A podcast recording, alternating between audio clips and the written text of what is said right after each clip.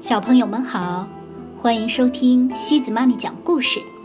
今天西子妈咪给大家带来的故事叫《十四只老鼠捣年糕》。小朋友们，你们知道十四只老鼠都捣了什么味道的年糕吗？这个故事是由日本的岩村和朗创作的，由彭毅翻译。这个故事啊，还要特别送给辽宁省沈阳市的王丽轩小朋友，希望你健康快乐。咔嚓，爸爸劈柴的声音在森林里回响。爷爷升起了炉火。早上好，老大也起来了。今天。是捣年糕的日子，老九、老十，你们都去帮忙吧。啊，老六总算是醒过来了。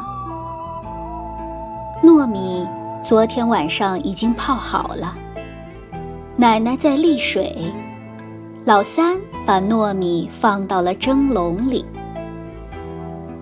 咕隆咕隆，爸爸把石臼滚了过来。老五他们把捣锤扛了出来，爷爷在地上铺了一圈稻草，给石臼当垫子。哇哇，捣年糕了！老七他们围着石臼蹦蹦跳跳，蒸笼里冒出了热气。让开让开，糯米蒸好啦！都准备好了吗？就要开始捣年糕了。弯下腰，咣咣咣。第一步，为了防止糯米乱跑，要先这样好好搅一搅。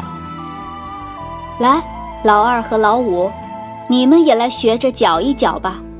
咣咣。开始捣年糕了，爸爸锤，妈妈翻，爸爸锤的地直摇，妈妈翻的真熟练。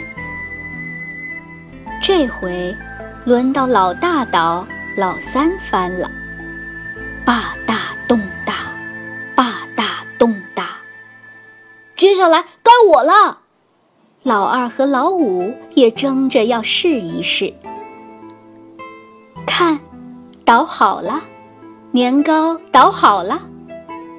往上面撒干米粉的是老六和老八。